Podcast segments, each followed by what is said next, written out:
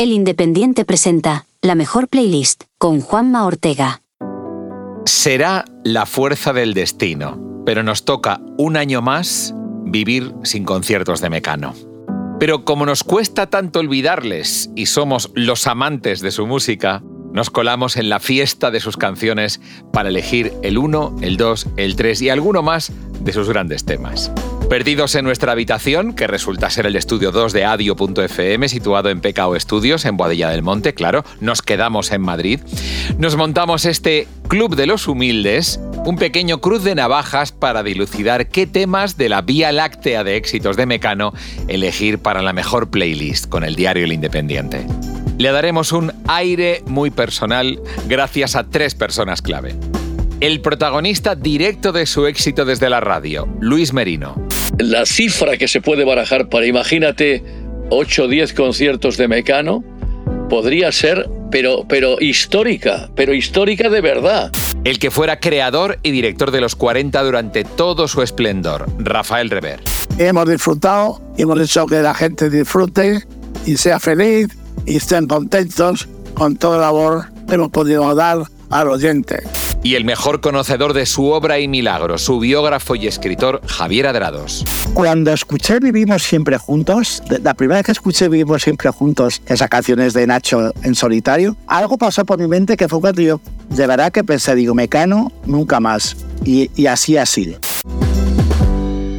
Bueno, antes de volver a la charla, la influencia de Mecano en la música ha ido mucho más allá de ser el fenómeno más importante de nuestra historia.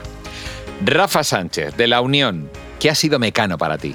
Para mí Mecano ha sido uno de los grupos pioneros, sobre todo en cuanto a la industria discográfica, ya que ellos hicieron ver que los grupos de pop español podían ser grandes vendedores y aparte también en los directos, eh, la manera de hacer esos grandes espectáculos que ellos hicieron. Aparte, pues bueno, me une una gran amistad con Nacho Cano, ya que él fue el productor de nuestros primeros tres discos, incluido el gran éxito Lobo Hombre en París. Y bueno, pues tanto Ana como José María son amigos. No tengo tanto contacto con ellos, pero son, la verdad, eh, grandes personas, grandes artistas.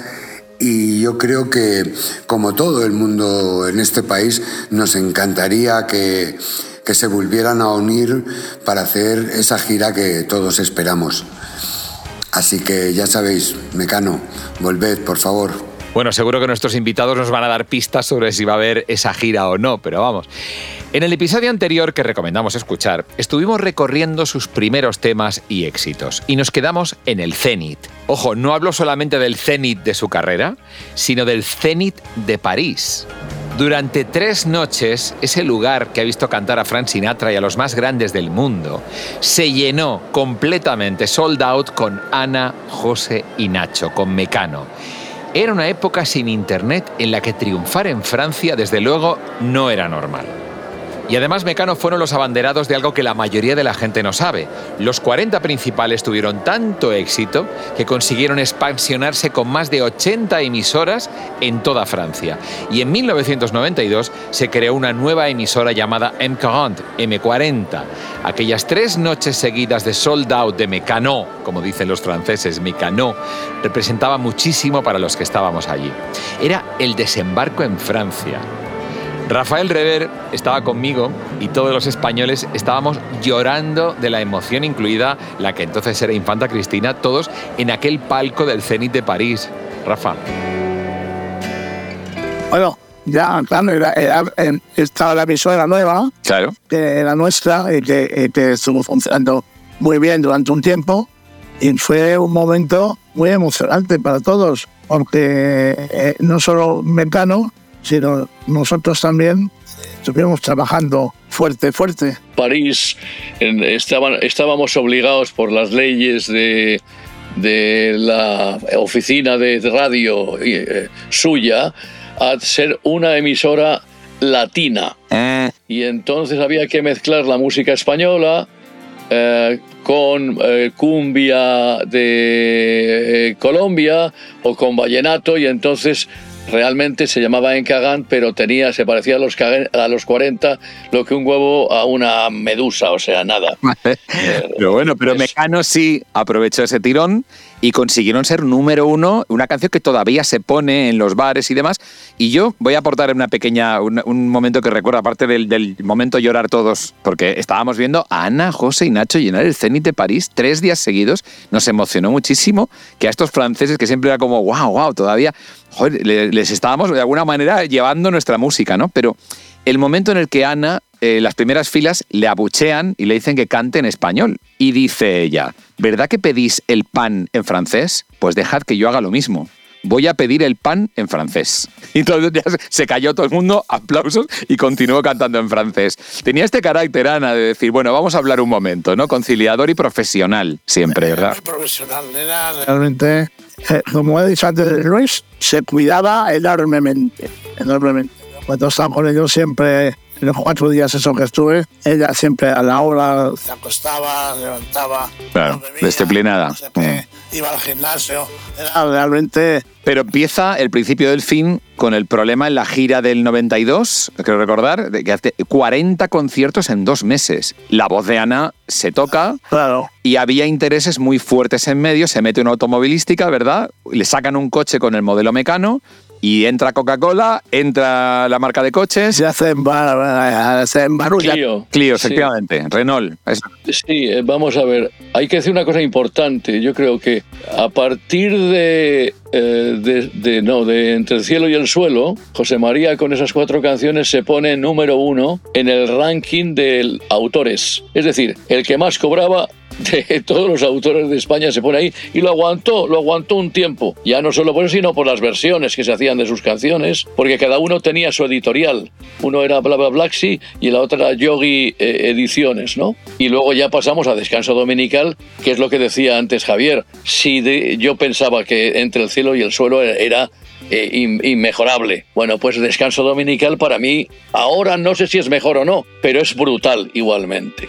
Y tiene un tema que para mí de Mecano que es tiene varios. La fuerza del destino, claro. creo que es uno de los temas de Mecano que son indispensables. Está Laika, que es un tema maravilloso de una perra, la primera perra que subió a una Sputnik eh, ruso. Está Mujer contra Mujer y está Eugenio Salvador Dolí, El blues del esclavo, Héroes de la Antártida y un tema que, eh, que es la, la de Dios, con perdón, que se llama Un año más, que hoy es un clásico ya del día 31 de diciembre, que es la canción que se canta en La Puerta del Sol. Es decir, y aquí sí está claro que Mecano son dos genios y una gran personalidad de Ana, evidentemente, la Santísima Trinidad, decíamos antes, porque son capaces de aportar canciones extraordinarias. Los dos, en los primeros álbumes, el peso de Nacho era mucho mayor. Aquí están ya, pero a un nivel muy superior al que, al que habían tenido en los, en los primeros álbumes. Pero ahí empieza precisamente el problema con la voz de Ana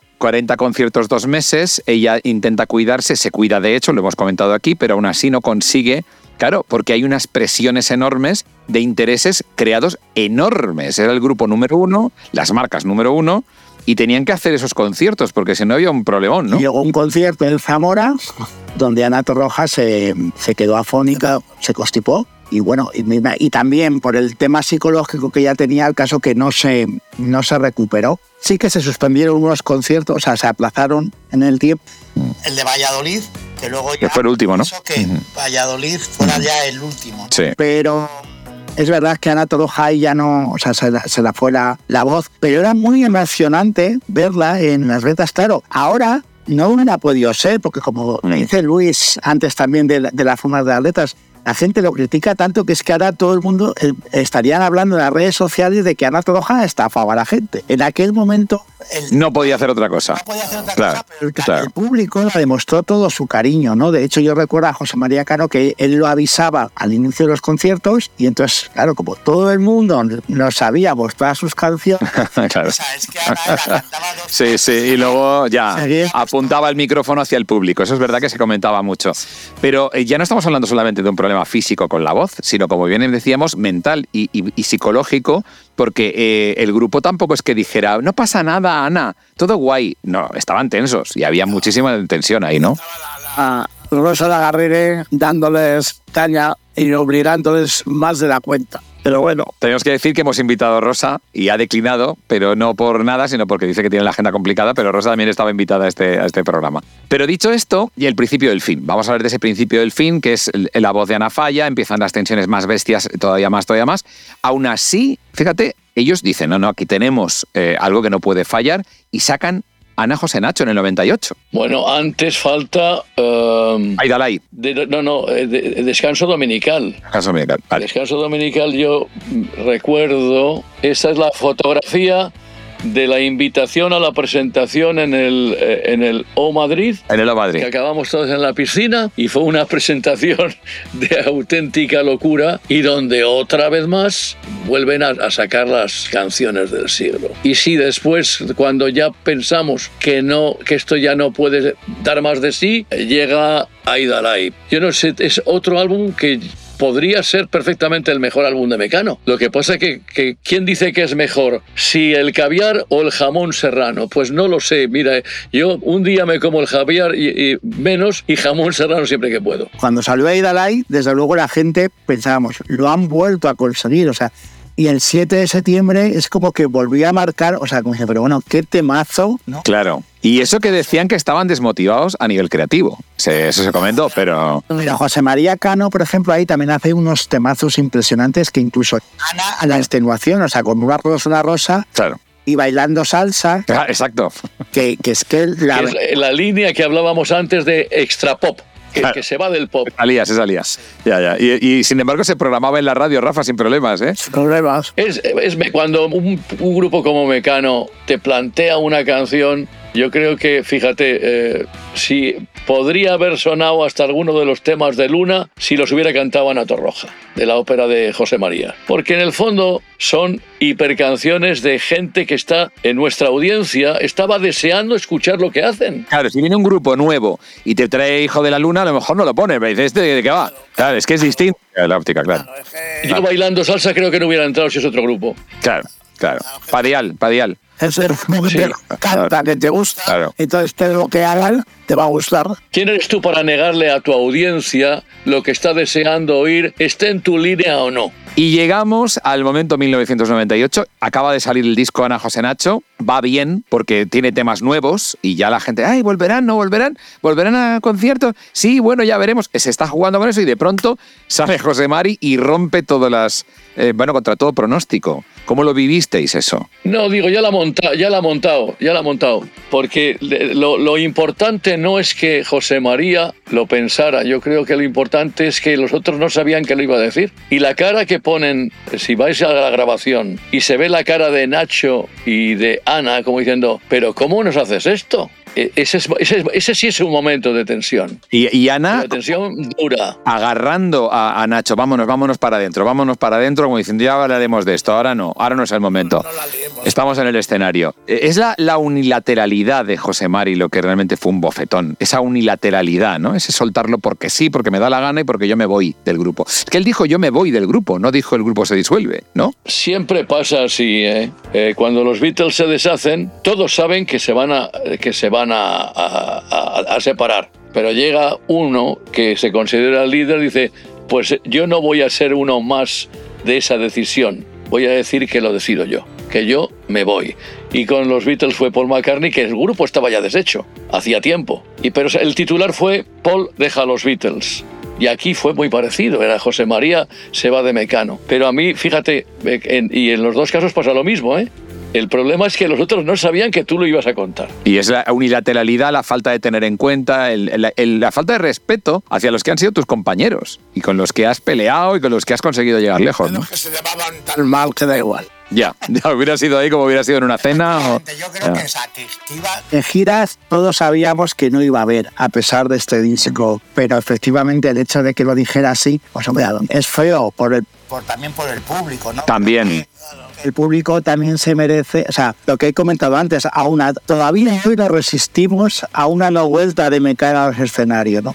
Entonces, que se hubiese sido un poquito más elegante. Claro, y, y sabemos que no van a volver, esto lo tenemos todos muy claro, pero es porque, a ver, fueron tan grandes que más vale no tocarlo. O sea, cuando algo es tan grande, tan, tan, tan, vienes tú ahora, es como las nuevas canciones de ABBA. ¿Alguien se sabe las canciones de ABBA? Y han tenido un nuevo disco y ahí está. Eh, eh, ¿Vale la pena volver? Si es que... Han dado vale la pena. Ahí está. A ellos no les vale la pena. Claro. A unos artistas que han operado a todo, que han ganado todo, totalmente. Tienes dinero de sobra, entonces no necesitan volver porque además no saben, no quieren arriesgarse. Claro. Hombre, pudiera fallar la cosa. Sí, solo se puede volver por dinero. Y como decía Rafa, no creo que anden muy eh, apurados. Eh, Tienen, yo creo que tienen dinero suficiente. Te doy un ejemplo buenísimo. Eh, uno de mis grupos favoritos, que son los, los Eagles, es cuando se separaron dijeron no volveremos a tocar eh, juntos hasta que el infierno se congele.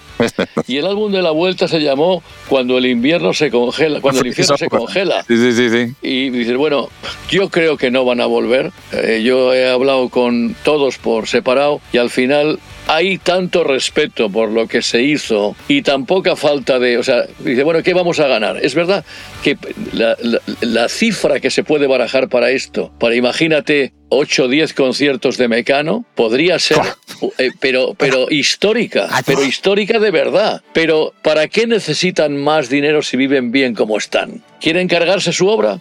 ¿Y, y os imagináis el tema de los, de los hologramas con ellos? No tienen ni idea de momento. O sea, yo sé que Nacho eso no tiene ni idea.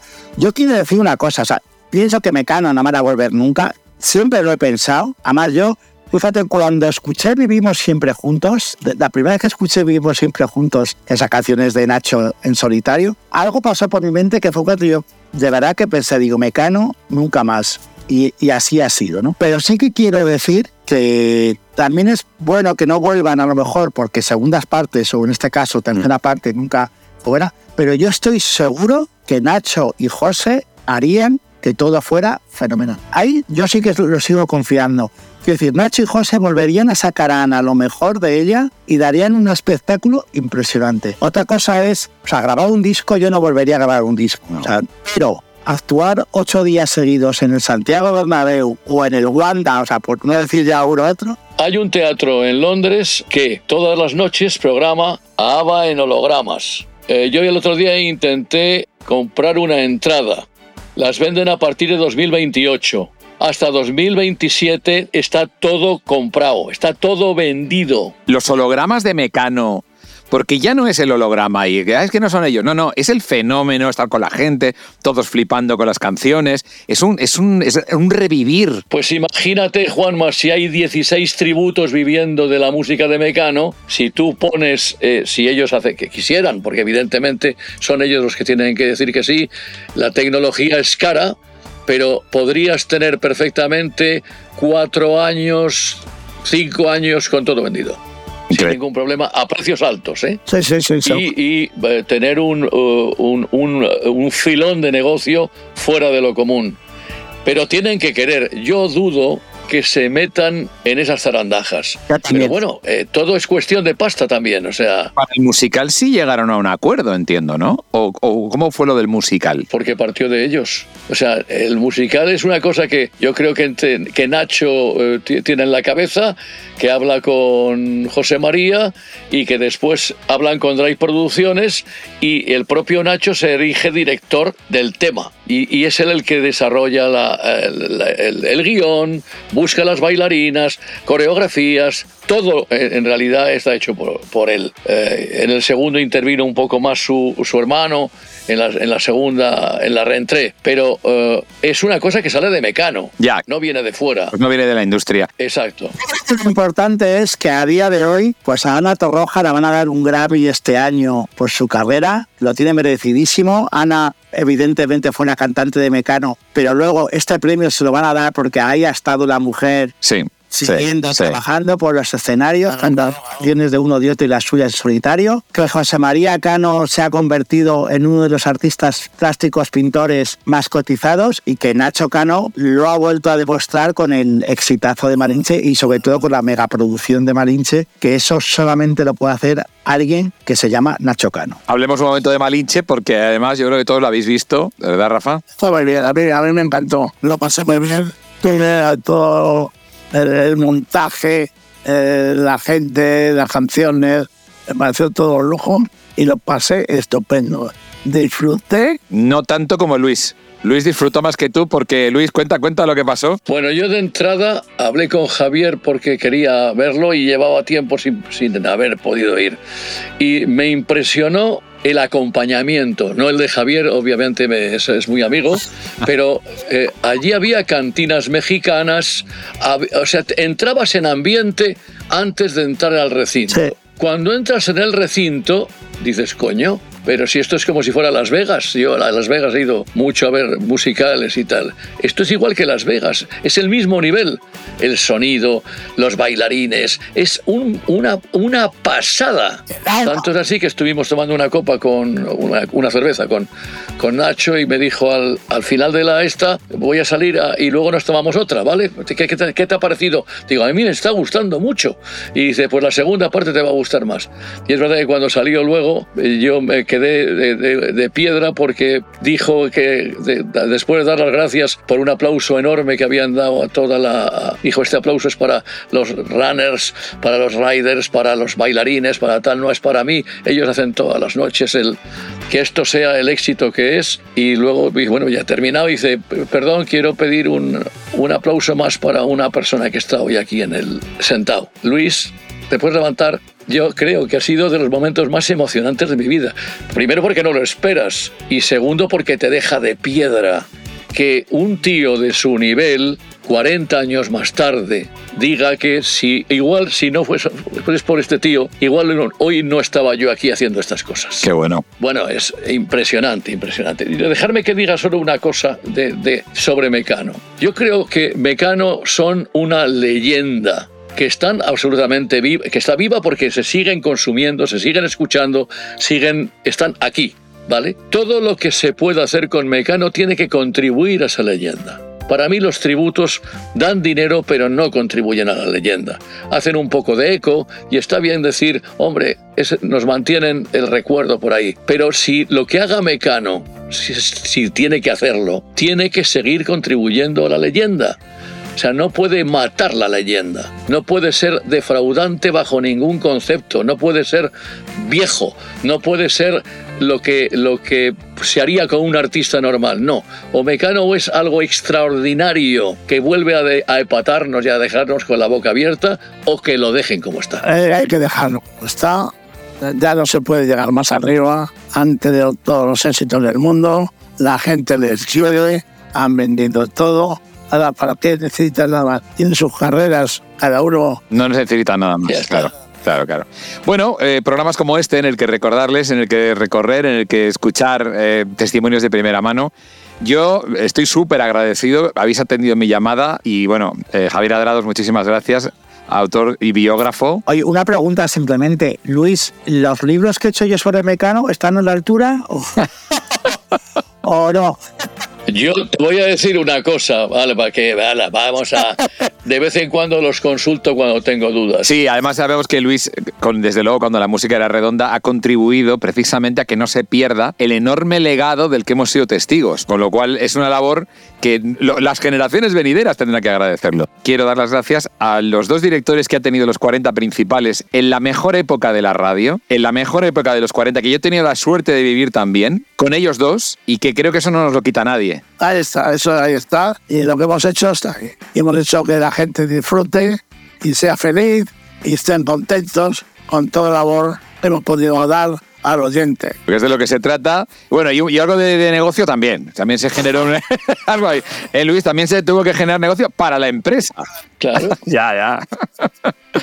bueno, pues nada. Eh, Luis, ¿algo más? ¿Querías? Yo suelo decir que a veces me preguntan si volvieras a nacer, ¿qué, ¿qué, te gustaría hacer? Digo yo lo mismo. Ay. Quiero vivir lo mismo, o sea, hacer un replay, incluso con lo malo, porque lo malo también te ayuda a valorar lo bueno. Y después de, o sea, nosotros pues, podemos hablar de Mecano, podemos hablar de los Beatles, podemos hablar de los Eagles, podemos hablar de los, de los brincos, pero y encima los has conocido. Claro, claro. Pero ¿quién, ¿quién te quita ese capital? No hay ningún ladrón que te quite ese capital, es tuyo.